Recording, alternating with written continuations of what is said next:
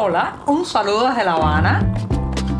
Les habla Joanny Sánchez, cubana, periodista, ciudadana, y les traigo este cafecito informativo recién colado y sin azúcar para despertar.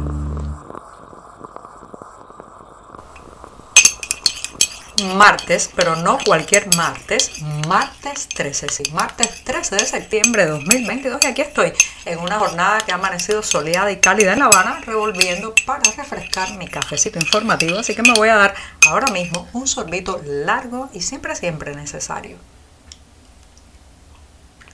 Después de este buchito, paso a una cuestión que he tocado pero de cerca en este programa porque hemos hablado ampliamente de eh, los reportes de la prensa extranjera que salen desde dentro de la isla, los llamados corresponsales extranjeros, que ya saben que el humor popular los ha rebautizado como corresponsables extranjeros por los silencios, las omisiones y muchas veces la manera en que no cuentan todo aquello que le puede resultar incómodo al oficialismo. Pero hoy me voy a ir un poco más allá y voy a hablar de diplomáticos extranjeros en Cuba, ¿sí? Como escuchan, porque recientemente una amiga que pasó varios años como diplomática extranjera en La Habana, regresó a su país. Hemos tenido una conversación de esa desde la franqueza y la sinceridad justo antes de ella abordar su vuelo para salir y le he preguntado directamente y sin tapujos eso que eh, esa pregunta que nos ronda a tantos cubanos en la cabeza. ¿Por qué? Porque diplomáticos y muchos representantes de embajadas extranjeras en, la, en Cuba parecen comportarse con docilidad,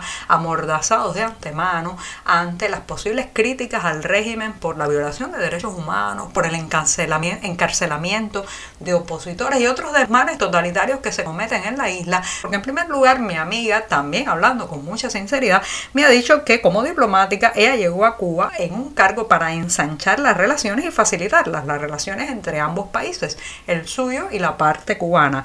Y bueno, me dijo con toda claridad que le pagaban por ensanchar la relación y eh, confesó que al llegar a esta isla no tenía la menor idea de cómo funcionaba un totalitarismo. O sea, había vivido toda su vida en una sociedad democrática con sus luces y sus sombras, pero esto de estar en un totalitarismo, de tener que empezar a darse cuenta de la vigilancia, los teléfonos intervenidos, ojo, me dijo que la mayoría de los diplomáticos con los que tiene contacto sospechan y sobreentienden que su teléfono está totalmente totalmente tomado en cubano. También, hay que decirlo así, los tienen eh, atrapados en cosas, en materiales tan nimias como importar el contenedor con sus efectos personales, sus muebles cuando vienen a residir a la isla para traer cosas, eh, como puede ser un vehículo, muebles, eh, dispositivos electrónicos, ya pasa por un filtro que puede, puede tupirse mucho si el diplomático no se ha portado bien, le hace portado bien como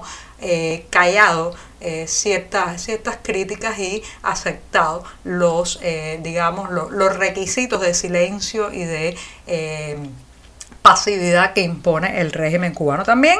Bueno, pues eh, esta diplomática me decía que tenía que hacer su trabajo y conectar vínculos de cooperación que al final pudieran ayudar a la gente más pobre, a la gente más vulnerable y más desvalida vuelve nula si no entra por el aro, por el aro del MINREX. También me decía que eh, incluso a la salida de Cuba en ese momento que estaba hablando conmigo, temía que cualquier declaración, que cualquier eh, señal de queja por la situación del país pudiera costarle sacar sus pertenencias del país, no solamente para importar, para llevarse lo suyo, que mantener la forma, mantenerse calladita porque puede recibir un castigo. Así que después de todo eso llegó a su país y me escribió días después diciendo que eh, por largo y largo tiempo va a sentir sobre su espalda las miradas de los que vigilan, va a sentir que le tienen intervenida la línea telefónica y va a tener el temor de que el que se le acerca, incluso en plan amistoso o en plan amoroso, puede ser un agente de la seguridad del Estado. Fíjense el daño que sufren también estas personas, no quiero justificarlo porque yo creo que la ética cívica se impone sobre todo este, este baile de conveniencias, pero incluso salen de aquí afectados y traumados, imagínense, para que vivimos permanentemente en esta isla y no tenemos un pasaporte diplomático. Si eres de los que te gusta estar bien informado, síguenos en 14ymedio.com. También estamos en Facebook, Twitter, Instagram y en tu WhatsApp con este cafecito informativo.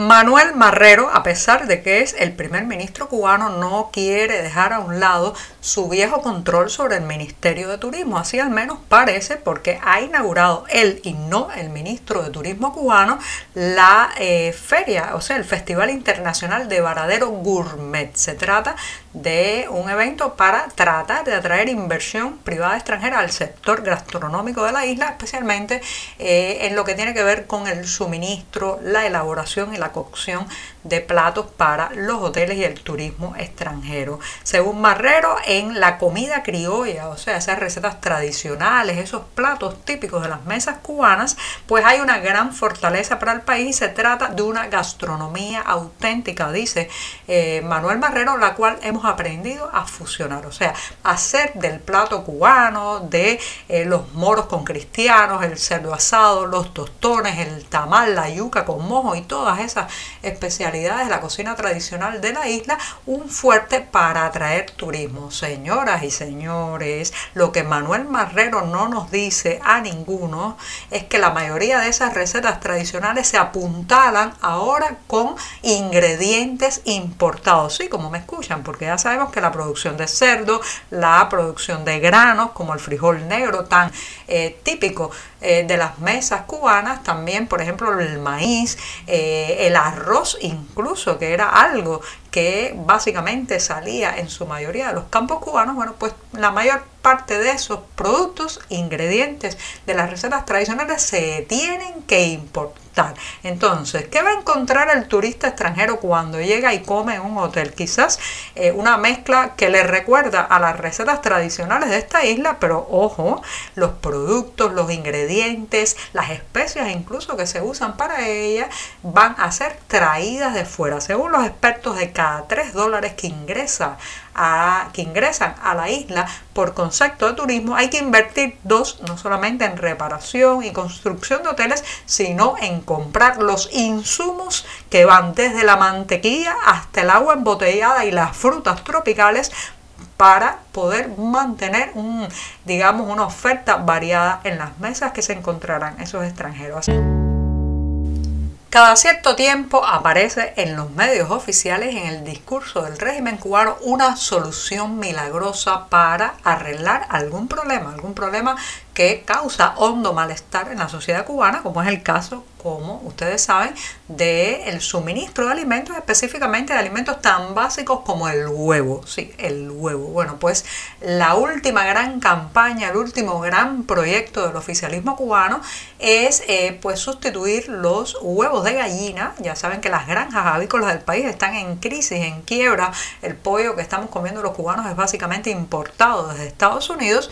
Y bueno, para sustituir esos huevos de gallina se está promoviendo la crianza de codornices, ¿sí? Como me escuchan, codornices. Se espera que para el próximo año se llegue al millón de codornices en todo el país. Señoras y señores, yo no tengo nada en contra de las codornices. Sus huevos son muy, eh, digamos, proteicamente muy valorados. Eh, también, eh, pues, son un manjar en muchas mesas del planeta pero la incorporación, la introducción de este tipo de alimentos sin sintonizar con la cultura de un país, con la cultura culinaria, tiende a ser algo que termina en fracaso. Pero si además de eso es la bandera que enarbola el régimen, el oficialismo, las instituciones, ya sabemos en lo que termina. En unos años nadie hablará de codornices en los medios oficiales y nos estaremos preguntando no solamente dónde están los huevos de estas aves, sino dónde están los huevos de gallina, los tradicionales huevos de gallina. Hoy la despedida de este programa viene pintada de colores porque uno de los grandes artistas de las artes plásticas cubanas está siendo homenajeado en Miami, específicamente en el Pérez Art Museum de Miami. Desde estos días hasta el próximo mes de enero habrá una exposición dedicada a Mariano Rodríguez. Y Mariano Rodríguez es un artista considerado como uno de los pintores más importantes de la llamada segunda vanguardia, la generación cubana de 1940-1950 que marcó con sus pinceles y su obra eh, buena parte de la identidad nacional. Así que ya sabes, Mariano, Variaciones sobre un tema es el título de esta exposición que se está poniendo por estos días en Miami y cuyos detalles, claro está, pueden precisar en la cartelera cultural del diario 14 y medio. Muchas gracias esta mañana miércoles. Por hoy es todo. Te espero mañana a la misma hora. Síguenos en 14medio.com. También estamos en Facebook, Twitter, Instagram y en tu WhatsApp.